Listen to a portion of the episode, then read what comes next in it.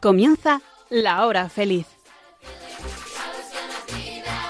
El espacio para los más pequeños de la casa aquí, en Radio María.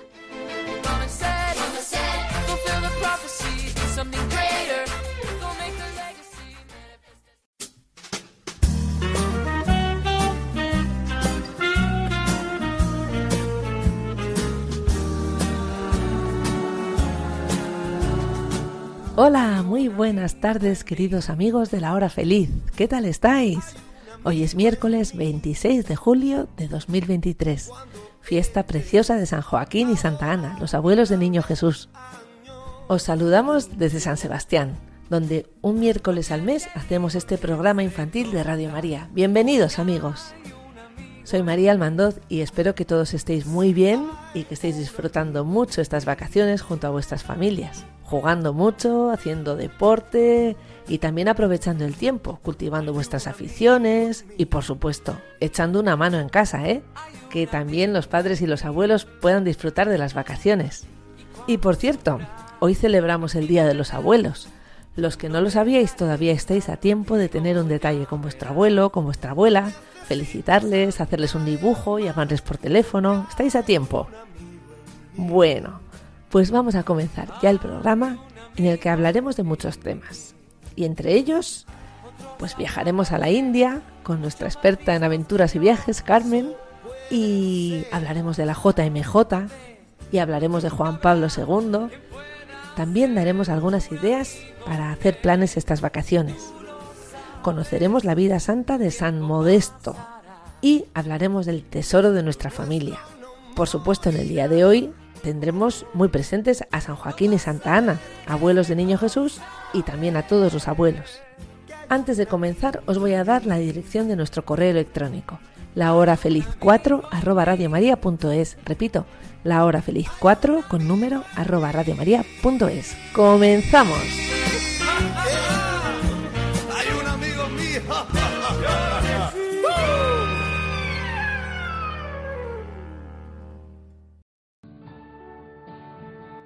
El 26 de julio celebramos la fiesta de San Joaquín y Santa Ana, padres de la Virgen María y abuelos de Jesús. Por eso celebramos el Día de los Abuelos. Un día para agradecerles su presencia en la familia y en la sociedad.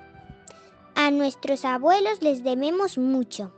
Se han desvivido por nuestros padres y por nosotros con ilusión hasta el final de sus vidas pero sobre todo somos deudores de la fe que nos han transmitido y del amor y el cariño que siempre nos han regalado.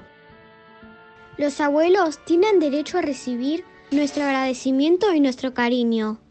Por todas las etapas de su vida que han hecho posibles que nosotros estemos aquí, por tantos momentos que nos han llenado de alegría, por todo lo que nos han ayudado a crecer por fuera y por dentro y por los logros que hemos ido consiguiendo. Todos los momentos de nuestra existencia merecen ser celebrados y eso lo hacemos especialmente en el Día de los Abuelos. Tanto nos enriquecen los abuelos que el mismo Dios quiso hacerse nieto. La tradición ha conservado la imagen de Santa Ana enseñando a leer las escrituras a la Virgen Niña. La Virgen María tuvo a Jesús siendo ella muy joven. Por eso es casi seguro que Santa Ana le ayudó a la Virgen en los cuidados de su nieto Jesús. Y cuando el niño creció, le trataría y le educaría con un cariño muy especial. No quiero dejar de recordaros que las vacaciones de verano son un momento ideal para tener más detalles de cariño con ellos dar un paseo con ellos, darles un beso, escucharles lo que nos quieren contar, hacerles una visita, escribirles una carta o hacerles un dibujo. Y por supuesto, rezar por ellos. Y especialmente rezaremos por los que ya hayan fallecido.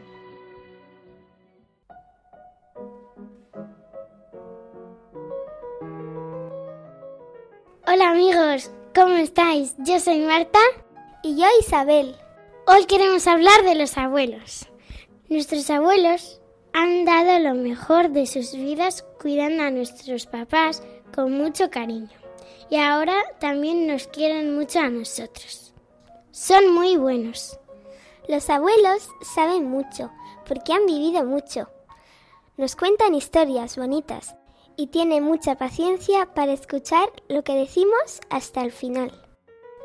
Sonríen, te contagian su alegría, te besan, te hacen cosquillas y a veces no puedes parar de reír.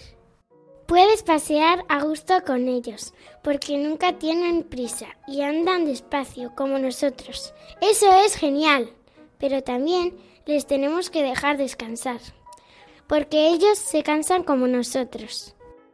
Los abuelos nos hablan de Dios, nos ayudan a ser buenos y nos enseñan a rezar. Jesús también quiso tener abuelos. Se llamaban Ana y Joaquín, los padres de la Virgen María. Los abuelos no se agobian y con ellos puedes estar muy tranquilo. Muchas veces dicen que no pasa nada y vuelven a sonreír. Siempre te dan amor.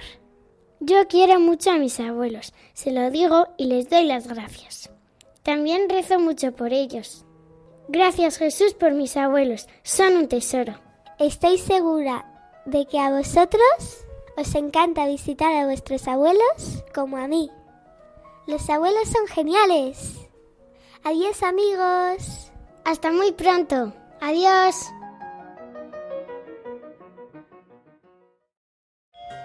Los abuelos son lo mejor que tenemos en el mundo. Os voy a hablar de mis abuelos.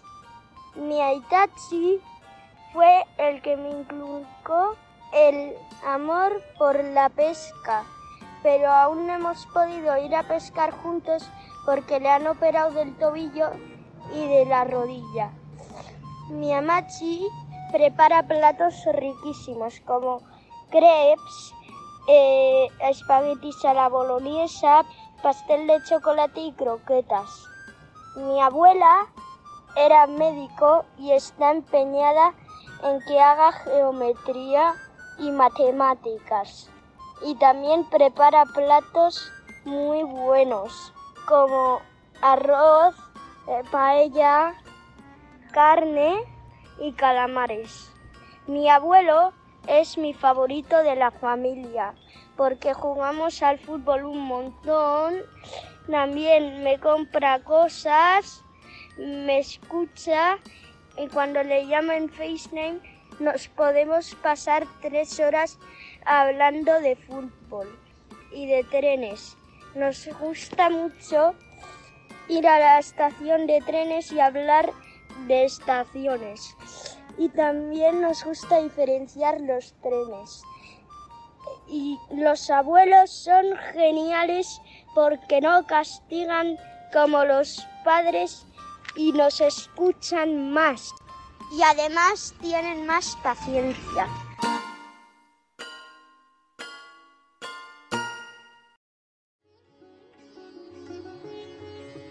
Hola amigos, de nuevo en Viajando por el Mundo, una sección de viajes que conocéis y que espero os guste mucho. ¿De qué país os voy a hablar esta vez? Esta vez os voy a hablar de la misteriosa, profunda, hermosa India. Viven, agarraos bien, mil millones de personas mil millones. Increíble. Y cada región, dijéramos, de la India tiene su peculiaridad, con lo cual puedes ir al norte y conoces un tipo de indios que no tienen nada que ver con los del sur, los del este o los del oeste. Y existen además de mil millones de personas miles de lenguas diferentes 31.000 lenguas, 31.000 lenguas ¿eh? diferentes. Entre todos, en la escuela estudian el hindi.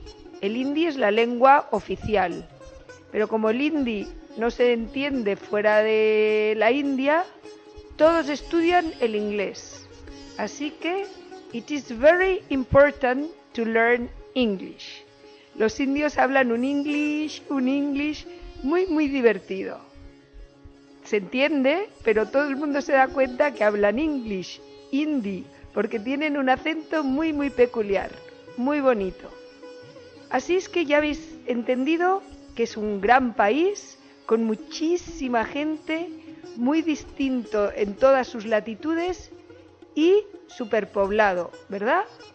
También hay que tener en cuenta que tienen muchas culturas y muchas religiones. ¿Cuáles son las cinco religiones principales? La que impera, es decir, la mayoría, es el hinduismo. Es una religión tan diferente, tan increíble, tan mm, incomprensible para nosotros, porque creen en seres que son medio humanos, medio animales.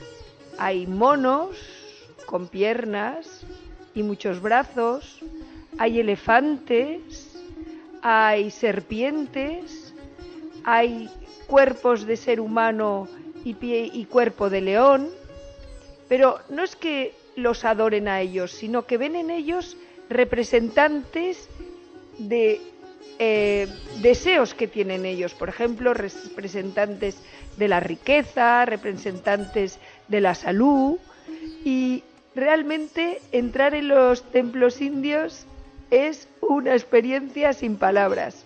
Están llenos de comida porque les llevan comida a estos dioses, comidas de verdad, frutos, unas pastitas dulcecitas, encienden bengalas, están pintados de color rosa, verde, amarillo, azul. Todo el mundo va descalzo y encienden, como hay tantas comidas y tanta gente, encienden unas barritas de incienso y huele todo aquello que bueno, si cierras los ojos no sabes dónde están. La segunda religión muy importante es la musulmana. Y también está la religión cristiana, dentro de la que se encuentran los católicos, que son muy fervientes y con muchas vocaciones. Increíble lo que os voy a contar ahora. En época de Jesús, cuando Jesús había muerto, de los primeros apóstoles llegaron algunos a la India. Santo Tomás llegó a la India en el siglo I y allí quedan restos de las primeras comunidades que seguían a Jesucristo por el apóstol Santo Tomás. Allí esa semilla de amor ha seguido hasta nuestros días y hay numerosísimas congregaciones, numerosísimas monjas y religiosos que se dedican a extender la fe en Jesucristo por toda la India y como está tan poblada, siempre, siempre encuentran nuevos fieles. También estos religiosos son los que llevan los colegios y hacen una gran labor.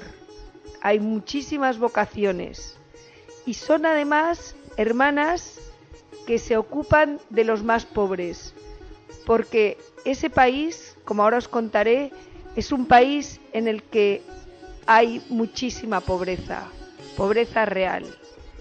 Entre estas religiosas que se ocupan de los más pobres de los pobres de la tierra están las hermanas de Teresa de Calcuta. Madre ya la llamaban los pobres desde el principio y son hermanas que no tienen nada, nada, nada, nada y lo poco que tienen es su trabajo, que es una gran riqueza y se ocupan de los moribundos, de los que viven en las basuras, de los niños sin padres, de los enfermos, de los leprosos. Duermen con ellos en camastros, les preparan salas, les cuidan y muchos, muchos europeos y occidentales van a colaborar con las hermanas de la Madre Teresa y hacen una pequeña, una pequeña ayuda en esta gran labor de cuidar a los más necesitados de la tierra. ¿Qué os decía de la pobreza? Pues es un país tan grande y que no, que no puede alimentar a todos sus hijos.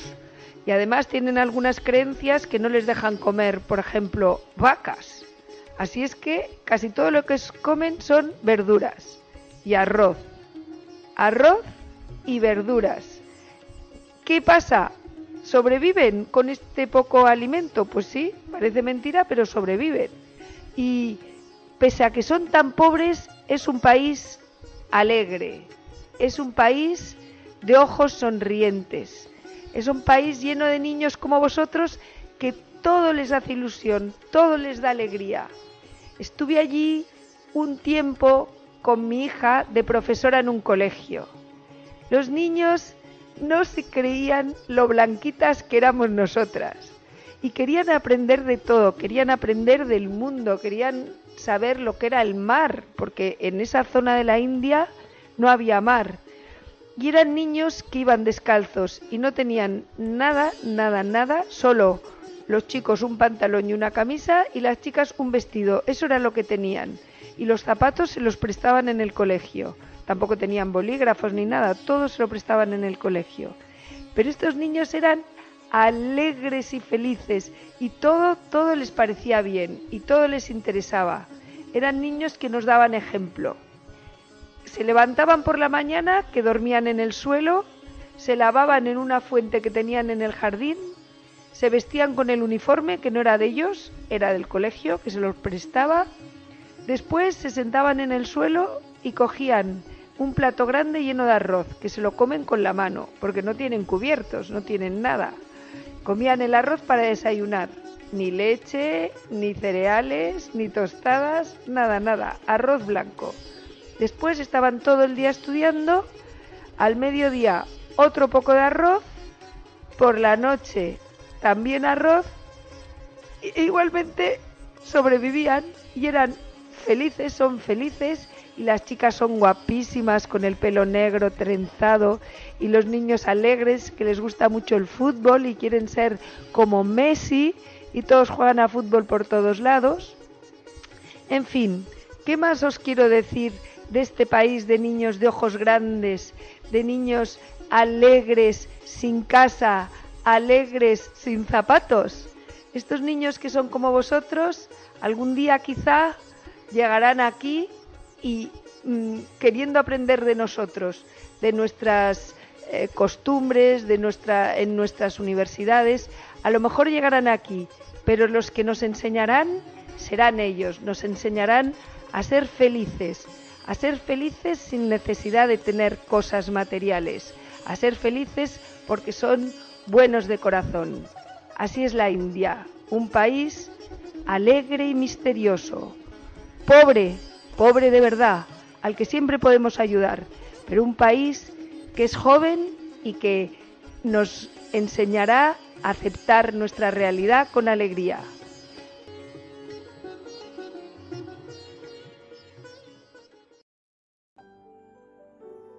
Bueno, y ahora vamos a recordar un acontecimiento muy importante que va a tener lugar en muy poquitos días, la JMJ. JMJ es la Jornada Mundial de la Juventud, que se celebrará del 1 al 6 de agosto en Lisboa, Portugal. ¿Y qué es la JMJ? Es una celebración de fe, es un encuentro de jóvenes de todo el mundo con el Papa. También es una peregrinación muy especial, una fiesta de la juventud, una expresión de la Iglesia Universal, y también es un fuerte momento de evangelización de los jóvenes del mundo que acuden a esa invitación que les hace el Papa a construir un mundo más justo y solidario. La JMJ tiene una identidad católica, pero está abierta a todos y acoge tanto a los más cercanos a la Iglesia como a los más alejados. La JMJ es un enorme impulso de esperanza para todos y una ocasión preciosa de promover la paz, la unión y la fraternidad entre los pueblos y naciones de todo el mundo. En este momento de España están inscritos más de 75.000 jóvenes, Además, los obispos de las diócesis españolas que viajarán a la JMJ de Lisboa serán 71 y durante los días 2, 3 y 4 de agosto tendrán 25 encuentros de formación con jóvenes de habla hispana. Les darán catequesis. Bueno, pues ya veis que la JMJ, Jornada Mundial de la Juventud, es una movida impresionante. Y por eso tenemos que rezar, tenemos que rezar ya desde ahora para que haya muchos frutos, para que haga mucho bien en los jóvenes que van a participar y en todo el mundo.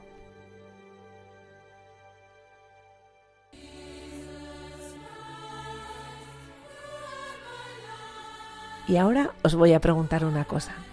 ¿Sabéis quién fue el primero que tuvo la idea de hacer una JMJ? El primero que tuvo la idea de reunir a jóvenes del mundo entero y de tener un encuentro con ellos. Pues fue Juan Pablo II, San Juan Pablo II, un papa santo. Nació en 1920 y murió en 2005. Y casi todos los oyentes de Radio María le hemos conocido. Fue un misionero muy valiente. Y quiero hablaros de él un poquito para que le conozcáis, los que no le conocéis. San Juan Pablo II fue papa durante casi 27 años. Tenía una personalidad arrolladora y cuando hablaba su voz sonaba con fuerza, te llegaba muy profundamente.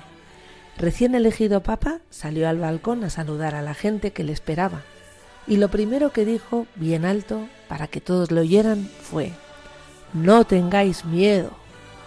Él nunca tuvo miedo, aunque en su vida le habían pasado muchas cosas, pero algo importante que él nos enseñó es que si estás junto a Jesús no tienes que temer nada. Juan Pablo II era de Polonia y Juan Pablo II fue el nombre que él escogió cuando lo eligieron papa, pero en realidad se llamaba Karol. Y cuando era pequeño, su familia y sus amigos le decían Lolek. De joven tuvo que trabajar en una fábrica para ganarse la vida. Al darse cuenta de que Dios le llamaba a ser sacerdote, empezó a estudiar en secreto, porque el gobierno lo prohibía. También a escondidas hacían él y sus amigos las funciones de teatro que tanto le gustaban. Lolek no dejaba que los obstáculos interrumpieran su camino. Desde que se ordenó sacerdote, siempre estaba rodeado de jóvenes. Era como un imán para ellos. Cuando iba de excursión a la montaña, Carol no vestía de cura para no llamar la atención de las autoridades. Allí, en la montaña, podían rezar a gusto, sin que nadie les molestara y es que el gobierno comunista estaba poniendo las cosas cada vez más difíciles para los polacos, sobre todo para los católicos. Pero ellos tenían una fe firme, como una roca, y Carol no se asustó ante las amenazas. El 15 de octubre de 1978, Carol se llevó la sorpresa de que los cardenales le habían elegido papa. Eso también podría haberle dado un poco de miedo, porque vaya responsabilidad le esperaba. Pero él confió en Jesús y recordó que Jesús había dicho que el primero tenía que ser el servidor de todos. Así que a partir de ese momento, Juan Pablo II tendría que estar pendiente de las necesidades de todo el mundo y Dios estaría pendiente de las suyas. Los jóvenes seguían llamando su atención y se inventó la Jornada Mundial de la Juventud para encontrarse con ellos, con los jóvenes en distintos países, Viajó muchísimo para estar cerca de la gente. Él pensaba que eran pocas las personas que podían ir a Roma a ver al Papa, pero que el Papa sí podía ir a verlos a ellos, así que el esfuerzo merecía la pena. Su primer viaje fue a México, y allí por primera vez la gente comenzó a cantar Juan Pablo II, te quiere todo el mundo. Y esto luego se repetiría muchas veces, más y más en cada país que visitaba. Fue un gran papa misionero que se atrevió a llevar el Evangelio a los cinco continentes. En uno de sus viajes más arriesgados, le preguntaron si no tenía miedo y contestó, si los misioneros no tienen miedo, ¿por qué voy a tener miedo yo? Otra vez en Chad, yendo por una carretera al borde del desierto del Sahel, pidió parar y entró en una cabaña para hablar con los que vivían allí y en Brasil visitó una favela donde había una pobreza extrema. Entonces se quitó el anillo papal para regalárselo a las personas que vivían allí. El 13 de mayo de 1981 ocurrió algo triste, muy triste. Mientras recorría la plaza de San Pedro saludando a la gente desde su papamóvil, intentaron asesinarlo. Alguien le disparó, aunque milagrosamente el Papa sobrevivió. Ese día se celebraba la fiesta de la Virgen de Fátima, y el Papa siempre dijo que ella le había salvado. Por eso quiso que esa bala se pusiera como una piedra preciosa más en la corona de la Virgen. Cuando se recuperó, Juan Pablo II, lleno de coraje, fue a visitar a su agresor, a la cárcel, y así nos enseñó que siempre tenemos que estar dispuestos a perdonar, aunque cueste mucho. Esa imagen dio la vuelta al mundo. Los últimos años del Papa fueron de mucho sufrimiento físico. La enfermedad le fue dejando cada vez más inmóvil. Él, que había viajado tanto, ahora estaba en una silla de ruedas. Su voz, que había retumbado con fuerza en tantos países, casi había desaparecido. Algunos pensaban que estando tan malo y sufriendo tanto, debía renunciar, pero él decía que si Cristo no se había bajado de la cruz, él tampoco debía hacerlo y esta fue la prueba definitiva para demostrar su amor y su valentía. El Papa murió el 2 de abril de 2005 y sus últimas palabras fueron Dejadme ir a la casa del Padre. E inmediatamente después de su muerte, la gente se lanzó a pedir que la Iglesia lo declarara santo lo antes posible. Y así fue. Hoy ya podemos rezar a San Juan Pablo II, un papa que nos mira y nos invita a ser valientes, también asomado al balcón del cielo, nos sigue diciendo, no tengáis miedo.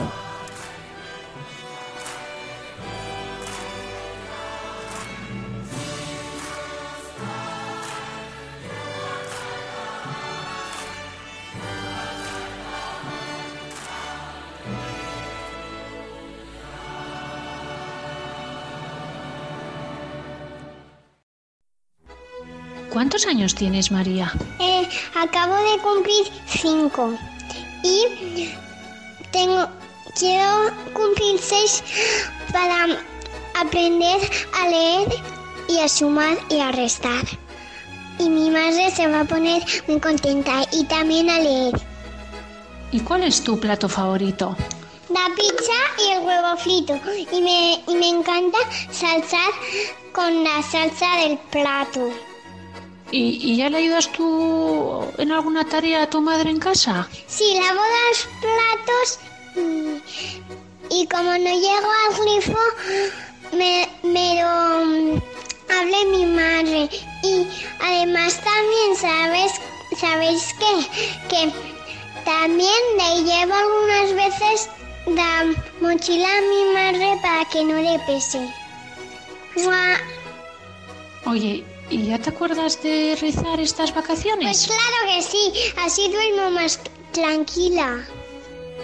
¿Y a quiénes sueles tú rezar? A Jesucito, a la Virgen, a todos, para, para que me cuiden todos y, y luego les doy un beso. Y voy a rezar todas las noches para que la Virgen María descuide a todos que van a, a ver al Papa. Cuéntame, María, ¿a dónde va tu hermana estas vacaciones? A la JMJ, a ver al Papa, me da envidia. Ya le hemos dicho a mi hermana que lleve una gorra porque va a hacer mucho calor y que beba mucha agua porque va a hacer tanto calor que si no lleva agua va a ponerse con mucha sed y no va a poder beber agua solo si le dejan sus amigas. Y lo más importante es que salude al papá de mi parte. Ah. Pues ya le hemos dicho a mi hermana que no se separe del grupo para que mm, pueda volver a casa, porque si no, no puede volver a casa y queremos que vuelva a casa. Ah. Adiós.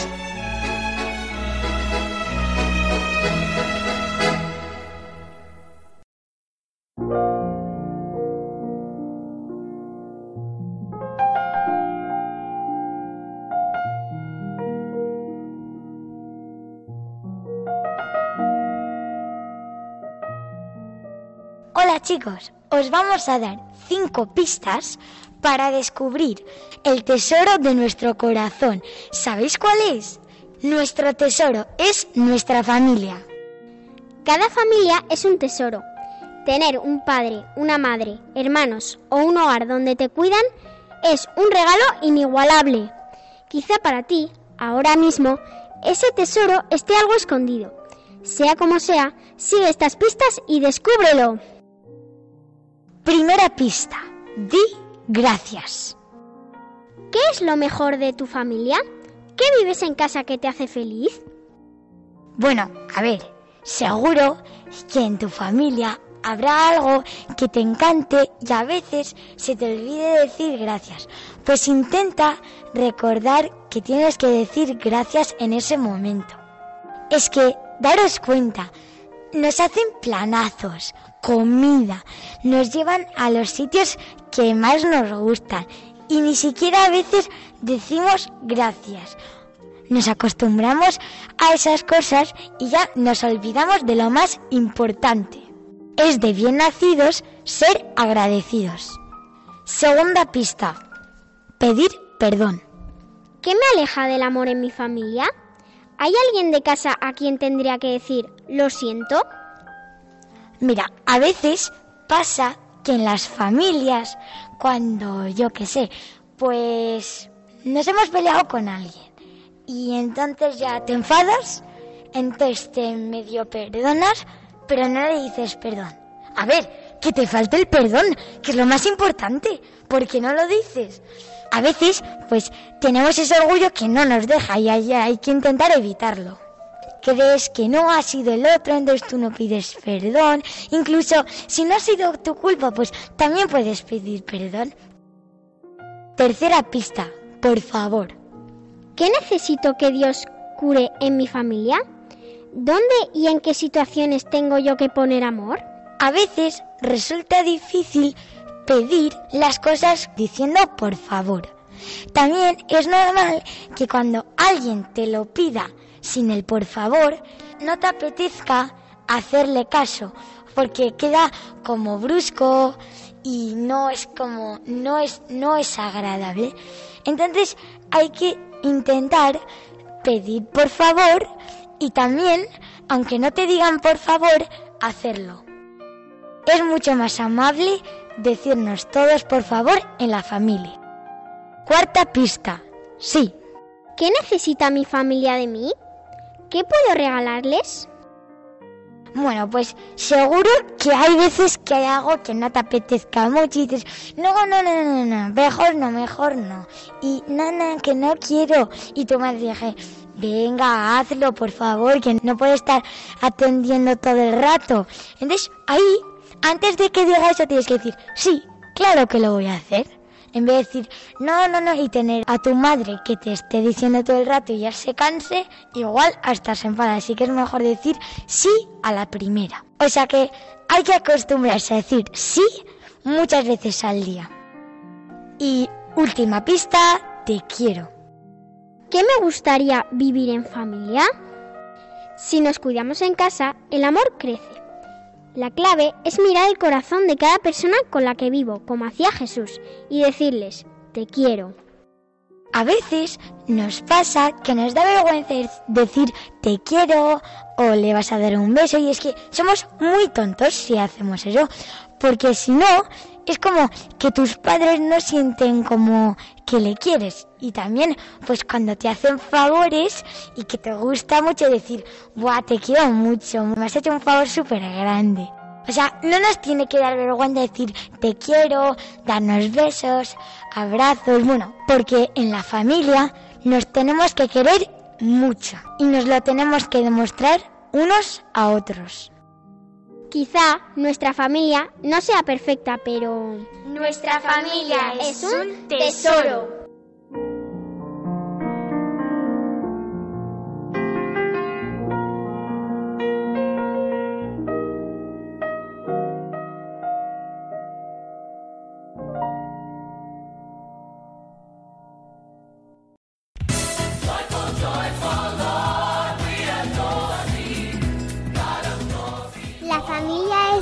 Tesoro más grande que tenemos.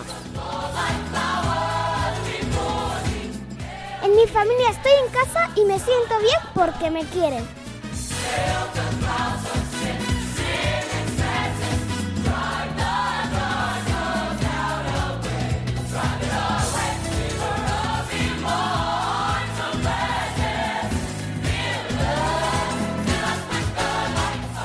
Radio María con las familias.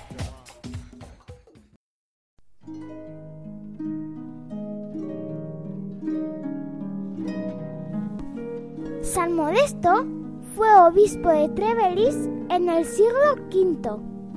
Fue un buen obispo que se encontró con un pueblo invadido y destrozado.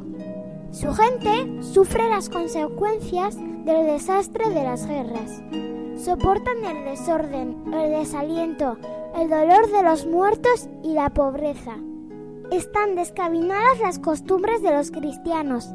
Abunda el vicio y el libertinaje. Para colmo de males, el pueblo no cumplía los mandamientos de la ley de Dios y sus sacerdotes no les guiaban ni les enseñaban. El obispo estaba muy desanimado con este pueblo. Modesto piensa que es muy difícil volver a enseñar a este pueblo el mensaje del Evangelio.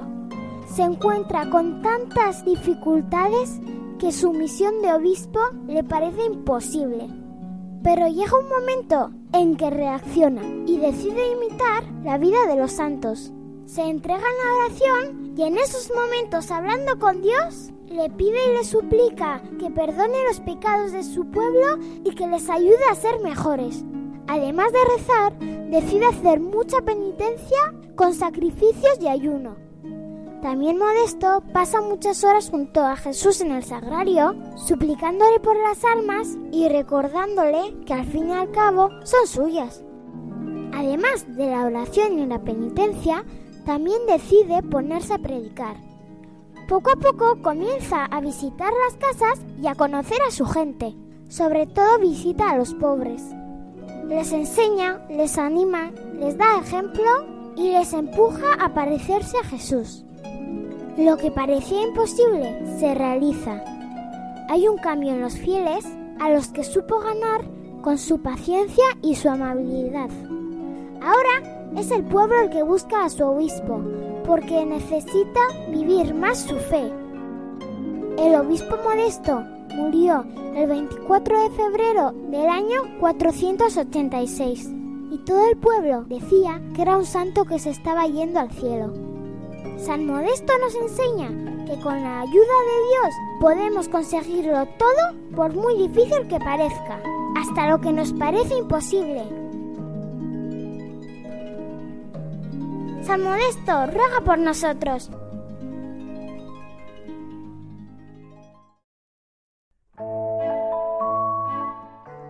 Hola amigos, ¿qué tal estáis? Seguro que bien. Hoy voy a daros más ideas para disfrutar el verano. 1. Diviértete con globos de agua en la playa, en el parque o en la piscina, pero recuerda recogerlos antes de irte. 2. También puedes visitar una ciudad o un pueblo que no conozcas y al paso probar algún plato típico. 3. Cuando vayas de viaje puedes aprovechar para mirar las nubes y ver a qué se parecen. 4. Algún día puedes disfrutar de amigos y familiares. 5. También estaría bien practicar algún deporte, cantar, bailar, jugar. 6. Puedes disfrazarte en alguna fiesta, cumpleaños o día especial. 7. Algún día también puedes caminar un buen rato sin zapatos. 8. Puedes ir a la playa con tu familia y hacer un castillo de arena legendario. 9. Una buena idea sería hacer una ruta en bici patinando. 10. Escribir y mandar una postal a nuestros compañeros de clase no sería mala idea. 11. También puedes ir a recoger conchas a la playa. 12. Es muy importante no tirar nunca nada al suelo, tampoco en la playa o en el campo. 13. También hay que tener un rato de lectura. Y 14. Aprender a cocinar algún plato con algún adulto. Bueno, seguid disfrutando del verano. Muchas veces a todos.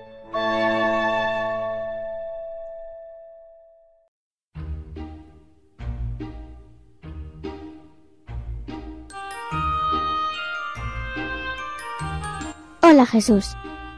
Estoy de vacaciones. Durante el curso, los afanes de cada día suelen llenar nuestra vida de muchas cosas, deberes y prisas. Durante el curso siempre estamos corriendo, porque no tenemos tiempo y no llegamos a los sitios para hacer tantas cosas. Tú sabes, Jesús, que todos en la familia necesitamos tranquilidad y sosiego. Necesitamos paz en el corazón y poder mirarnos a los ojos unos a otros, con nuestros padres y hermanos, y hablar de nuestras cosas. Necesitamos el encuentro y la ternura. Necesitamos renovar el cuerpo y el alma. Necesitamos descansar. Necesitamos las vacaciones. Bendice Señor nuestras vacaciones. Que tú estés muy presente en cada uno de estos días del descanso.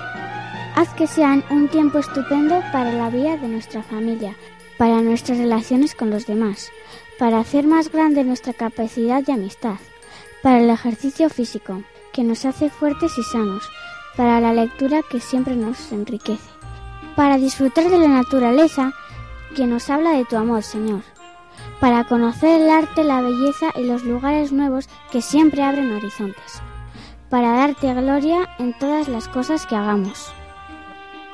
Haz que nuestras vacaciones de verano sean un tiempo santo. Queremos pasarlas contigo, porque eres nuestro mejor amigo. Queremos aprovecharlas bien. Sabemos que nos estarás acompañando constantemente y muchas veces te harás el encontradizo.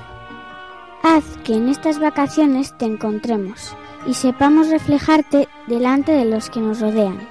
Juntos realizaremos la gran travesía de este verano. Tú y yo, mar adentro, Jesús. Ayúdame, te necesito también en vacaciones.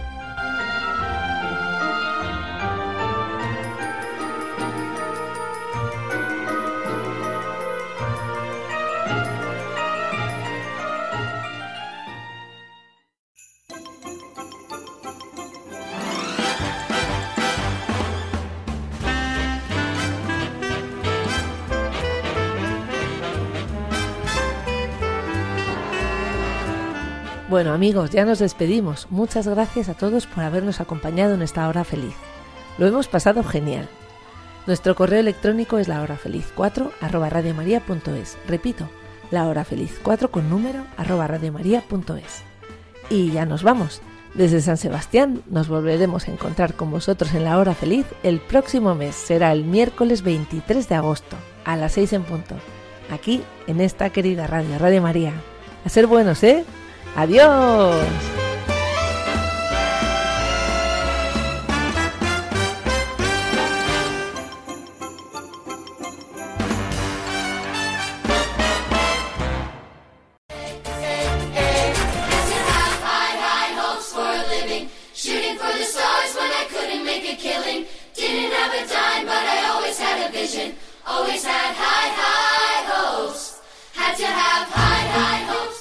Así concluye La Hora Feliz, el espacio para los más pequeños de la casa aquí, en Radio María.